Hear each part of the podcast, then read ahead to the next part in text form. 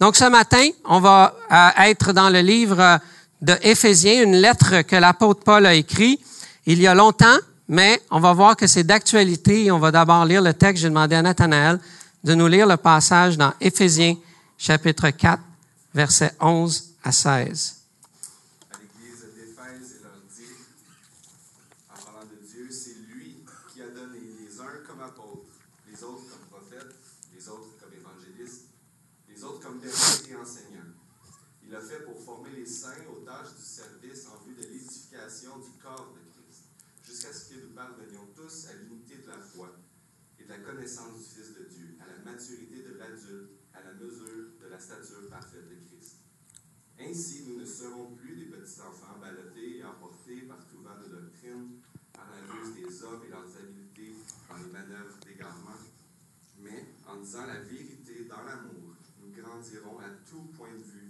Celui qui est la tête, Christ. C'est de lui que le corps tout entier, bien coordonné et solidement uni, grâce aux articulations dont il est muni, tire sa croissance en fonction de l'activité qui lui convient à chacune de ses parties et s'édifie lui-même dans l'amour. Merci, Nathanaël. Vous savez, euh, Dieu veut votre maturité. Et la plupart des gens pensent que la maturité, c'est quelque chose qu'on va travailler par soi-même et qu'on va faire en étant toute seule. La vérité qu'on va apprendre ce matin, c'est que Dieu a prévu que votre maturité, ma maturité, va se faire en groupe, dans cette, dans ce groupe miraculeux, tout à fait de Dieu, qui est l'Église de Jésus-Christ. Et c'est vraiment un projet d'église. Mais on a tendance à oublier ça. Comme moi, j'ai tendance à oublier plein de choses. J'ai déjà oublié de présenter ma femme, comme j'ai presque rasé de le faire ce matin. Ma femme est avec moi, Nathalie, ce matin. J'ai déjà oublié ma fille aussi, mais dans un autre sens, euh, plus grave. J'étais à la banque dans les années où on allait encore à la banque. C'est pas, on n'allait pas pitonner à la banque, on allait à la banque. Et puis, il y avait un endroit pour les enfants pour jouer. J'ai fait mes transactions, je suis parti. Et dans l'auto, j'ai fait « Ah, ma fille! » Je suis revenu, elle était là en train de jouer, très calme, j'étais très content. Imaginez, hein, oublier. Ah, des gens comme moi, ça l'oublie.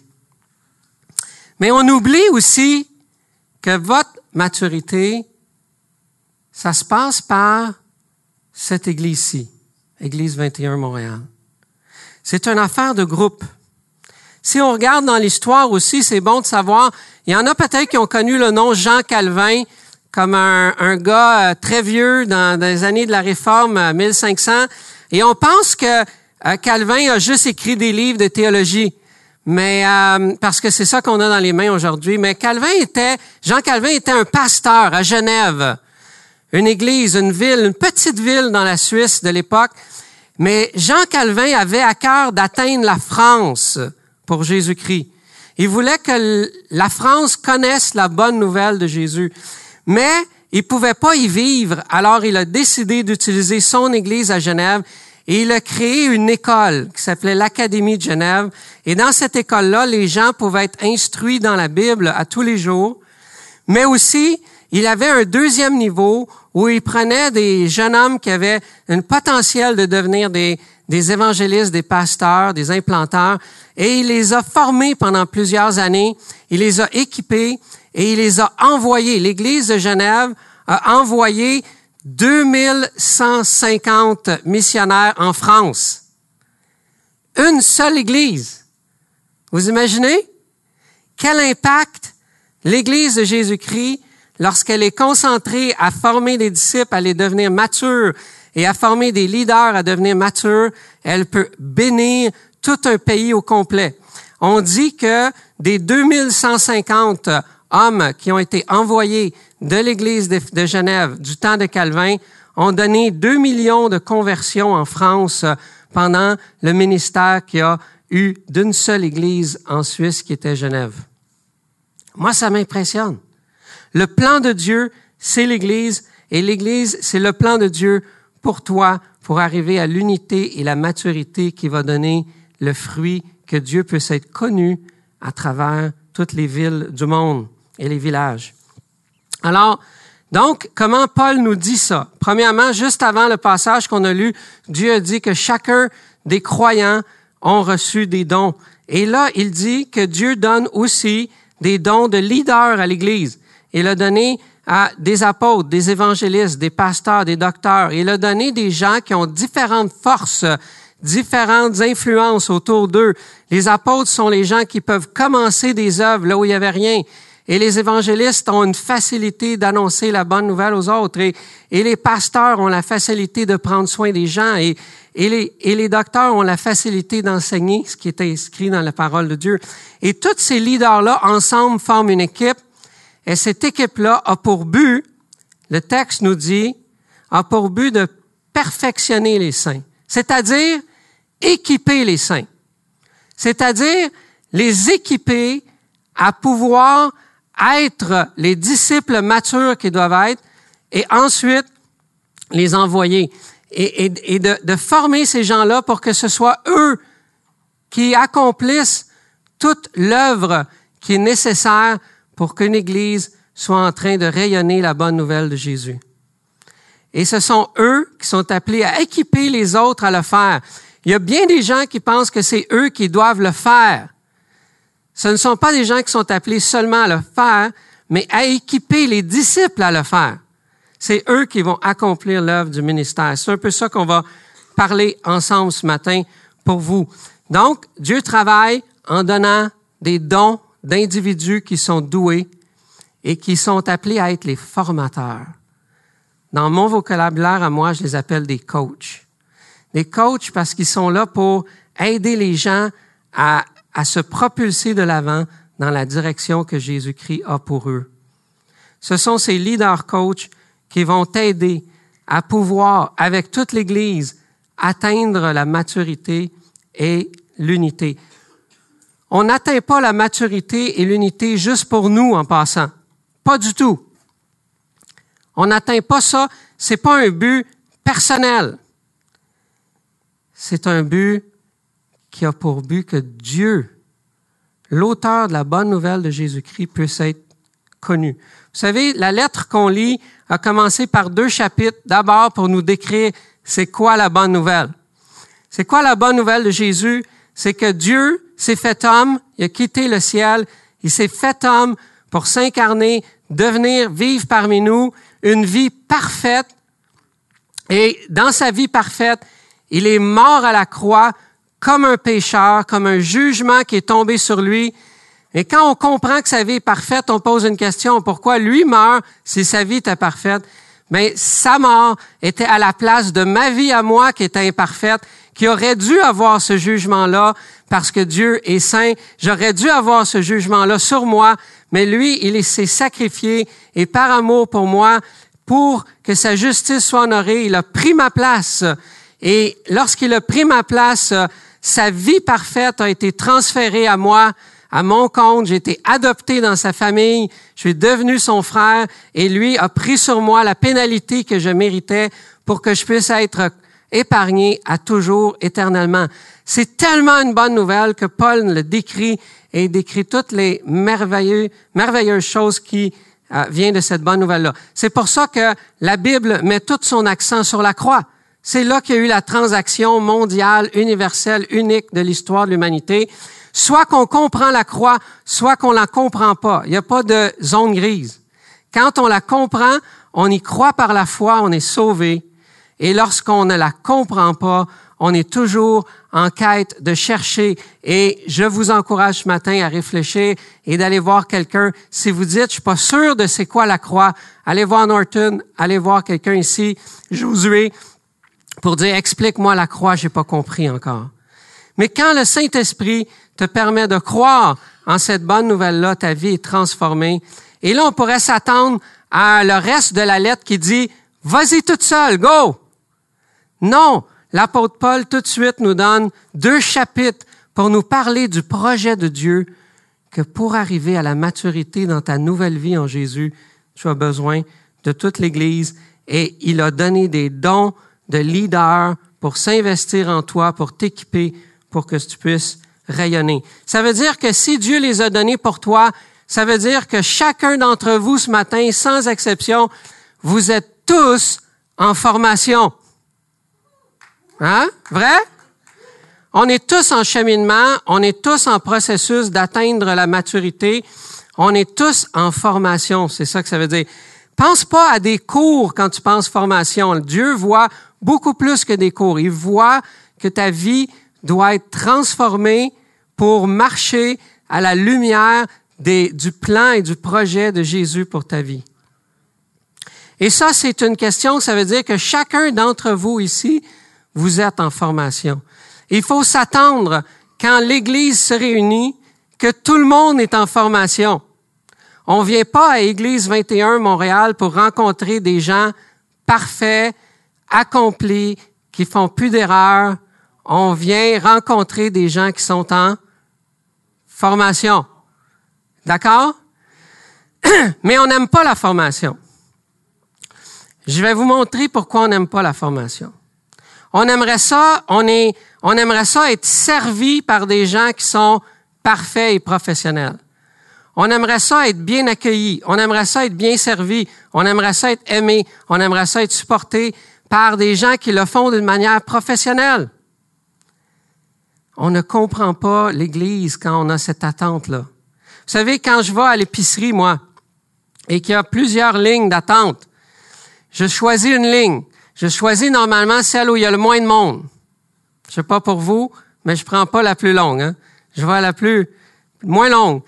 Et là, si je vois que dans la file, je vois la caissière et elle a un petit carré de plastique ici qui dit en formation. Non! Là, je suis déçu parce que je me dis, elle va faire des erreurs. Ça va être plus long. Puis quand elle fait une erreur, est obligée de jouer dans la caisse, appeler le superviseur qui s'en vient, le corrige les problèmes. On n'aime pas ça. On veut la meilleure caissière, la plus rapide, la plus expérimentée, la plus accueillante. On veut être bien servi. On n'aime pas la formation. Mais Dieu est en train de nous dire ici que le projet de Jésus, c'est tous des chrétiens qui sont, eux, en formation. Il faut accepter ça. il faut entrer dans ce projet de Dieu-là. Pour construire ensemble. Le, et quand je vais investir dans la vie des autres, Dieu va faire que les autres investissent dans ma vie. Et c'est là que se passe le miracle de la maturité au sein de son Église. Et je te dirais, sois intentionnel. Si tu es dans un groupe la semaine, va voir quelqu'un dans le groupe dire, est-ce qu'on peut lire la Bible ensemble? Est-ce qu'on peut prier ensemble cette semaine? Peux-tu venir avec moi aller accueillir un nouvel ami? Qu'est-ce qu'on peut faire ensemble? L'Église, c'est ensemble, c'est le mot-clé, et ce n'est pas un projet personnel toute seule. C'est une affaire de groupe. Et c'est comme ça, parce que Dieu a donné un don à lui, un don à lui, un don à lui. Et lorsque tout ça est mélangé, le Saint-Esprit crée un mélange qui me transforme et te transforme. Et ensemble, lorsqu'on est transformé, on va rayonner la gloire de Dieu, la Bible dit, c'est-à-dire qu'on va rayonner l'image adéquate de Dieu à tous ceux qui nous observent. Et là, Dieu est content.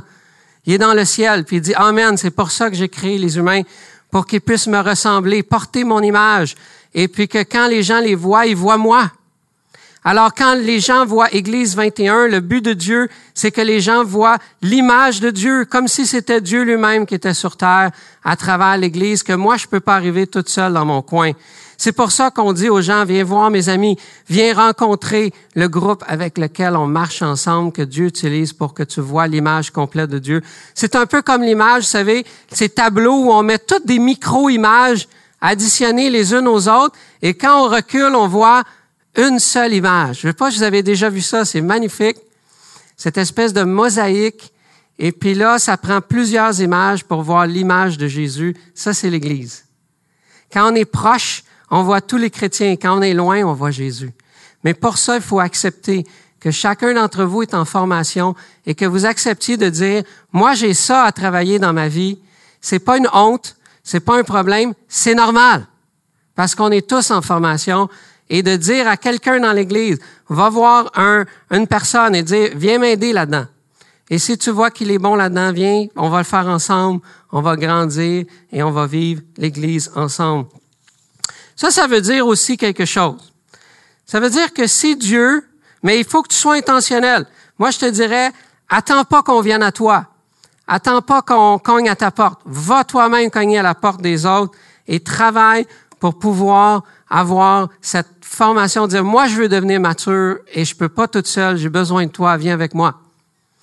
Et sois intentionnel, accroche quelqu'un, prie avec des mêmes personnes pendant un mois, euh, lis ta Bible avec quelqu'un, marchez ensemble, vous allez être transformés parce que quand, c'est, pas pareil prier seul, prier avec des amis, c'est toujours formateur, transformateur et Dieu a prévu les choses comme ça. Première chose à retenir, vous êtes tous en formation, exactement. Et Dieu a permis que ce soit dans l'Église que cette formation soit faite. Parce que Jésus a dit, je bâtirai mon Église, parce que par son Église, on va voir l'image de Dieu visible sur terre par Église 21 Montréal.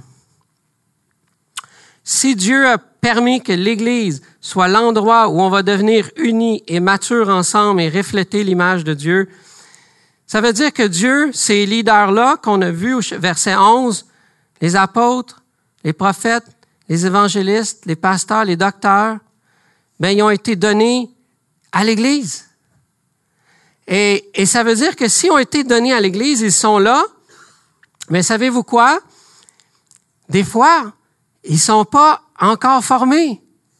Ils sont en formation, eux autres aussi. Ils sont là parmi nous dans l'Église. Et Dieu veut que les gens qui sont déjà les leaders établis puissent les former aussi pour qu'un jour ils puissent être formés afin de faire du bien à l'Église ou être envoyés à l'extérieur, comme on a vu avec l'Église de Genève, avec Calvin. Alors, vous savez, c'est à l'Église qu'ils sont donnés. Il n'y a pas d'Église qui a vu un jour le toit s'ouvrir avec des parachutes et dire, je suis le don de pasteur que Dieu a donné pour vous. Ça marche pas comme ça. Ça veut dire qu'ils sont où? S'ils arrivent pas en parachute, ils sont là parmi les bancs. Et Dieu veut que Église 21 vous puisse être capable de vous identifier, de vous, de vous équiper et de devenir d'abord un disciple mature et ensuite de pouvoir construire le don de leadership qui est en vous en allant chercher toutes les ressources nécessaires pour que vous deveniez un coach à votre tour. Où sont les coachs? Les coachs sont dans l'Église et Dieu pourvoit aux futurs coachs dans l'Église pour que les coachs actuels puissent former ces futurs coachs et puis qu'on puisse multiplier les leaders comme ça. C'est ainsi que Dieu a prévu l'histoire. Dans l'histoire de l'Église, vous savez, pour ceux qui connaissent un peu plus la Bible ici ce matin, vous savez qu'il y a eu un personnage qui s'appelait Moïse. Mais Dieu a donné à Moïse un Josué. Dieu a donné à Norton un Josué, mais Dieu a donné à Moïse un Josué aussi.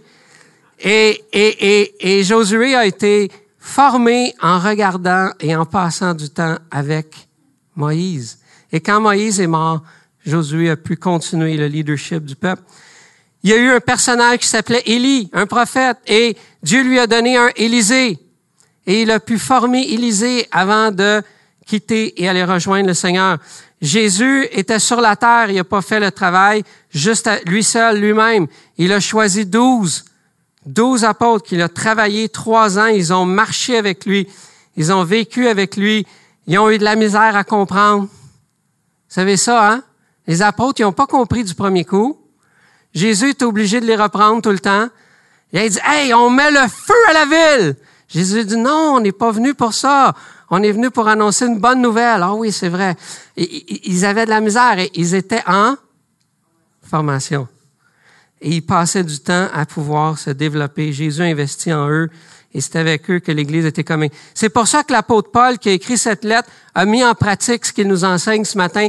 Il avait toujours avec lui des gens en formation, des futurs évangélistes, pasteurs, prophètes, docteurs, et il investissait en eux ou en train de faire l'œuvre de Dieu au sein de l'Église de la ville où il était, en mission là, en train d'accomplir l'œuvre. Et il avait des gens avec lui. Il y en avait un qui s'appelait Timothée et d'autres qui étaient avec lui. Il y a toute une liste de collaborateurs qui sont nommés dans le livre de Romains. Et Jésus était avec eux ils étaient en train d'apprendre, c'est-à-dire les, les, les, protégés étaient avec Paul, en train d'apprendre avec lui en le suivant, parce qu'il y a des choses qu'on apprend en suivant. On apprend par imitation. Comment les enfants apprennent? Les enfants apprennent en imitant les parents. OK? Ça, c'est des fois un peu freaking, quand tu penses à ça, mais on apprend en imitant. Et c'est le plan de Dieu. Et Sambeck a toujours cru qu'il faut que ceux qui sont en formation pour devenir les leaders puissent avoir les leaders dans leur Église qui investissent en eux pour pouvoir les multiplier. Je veux pas d'un gars qui cogne à ma porte, dit François, je vais être formé. Première question, je vais lui poser, c'est où ton église? Va-t'en là-bas en courant. Puis va voir les leaders dans ton église et dis-leur que tu vas être formé. S'ils disent, tu as plein de choses à travailler dans ta vie, réponds Amen. Et dis, montre-moi comment. Suis, apprends et oui, on va t'envoyer de la formation que tu as besoin pour compléter ça, mais ça commence là. C'est là qu'on veut que Dieu veut que tu deviennes le, le, le disciple missionnaire en forme, mature, en train de faire le travail, mais toujours en formation toute notre vie. Vous savez, il y a des choses qu'on apprend en imitant. Je n'ai pas appris à faire un nœud de cravate. Ouais, je sais, on n'en porte pas beaucoup là ici, mais il y a des gens qui portent des cravates au centre-ville du lundi au vendredi. Et on n'apprend pas à faire une cravate souvent dans un livre. On va pas à la bibliothèque prendre un livre qui dit comment faire un nœud de cravate. Certains geeks, oui, mais la plupart des autres, ils vont demander à quelqu'un à côté d'eux dans leur famille, un père, un mon-oncle, un frère, montre-moi à faire un nœud de cravate, je sais pas comment faire. On le fait par imitation, par quelqu'un qui nous le montre. C'est la même chose et le meilleur exemple que je peux vous donner, c'est la médecine.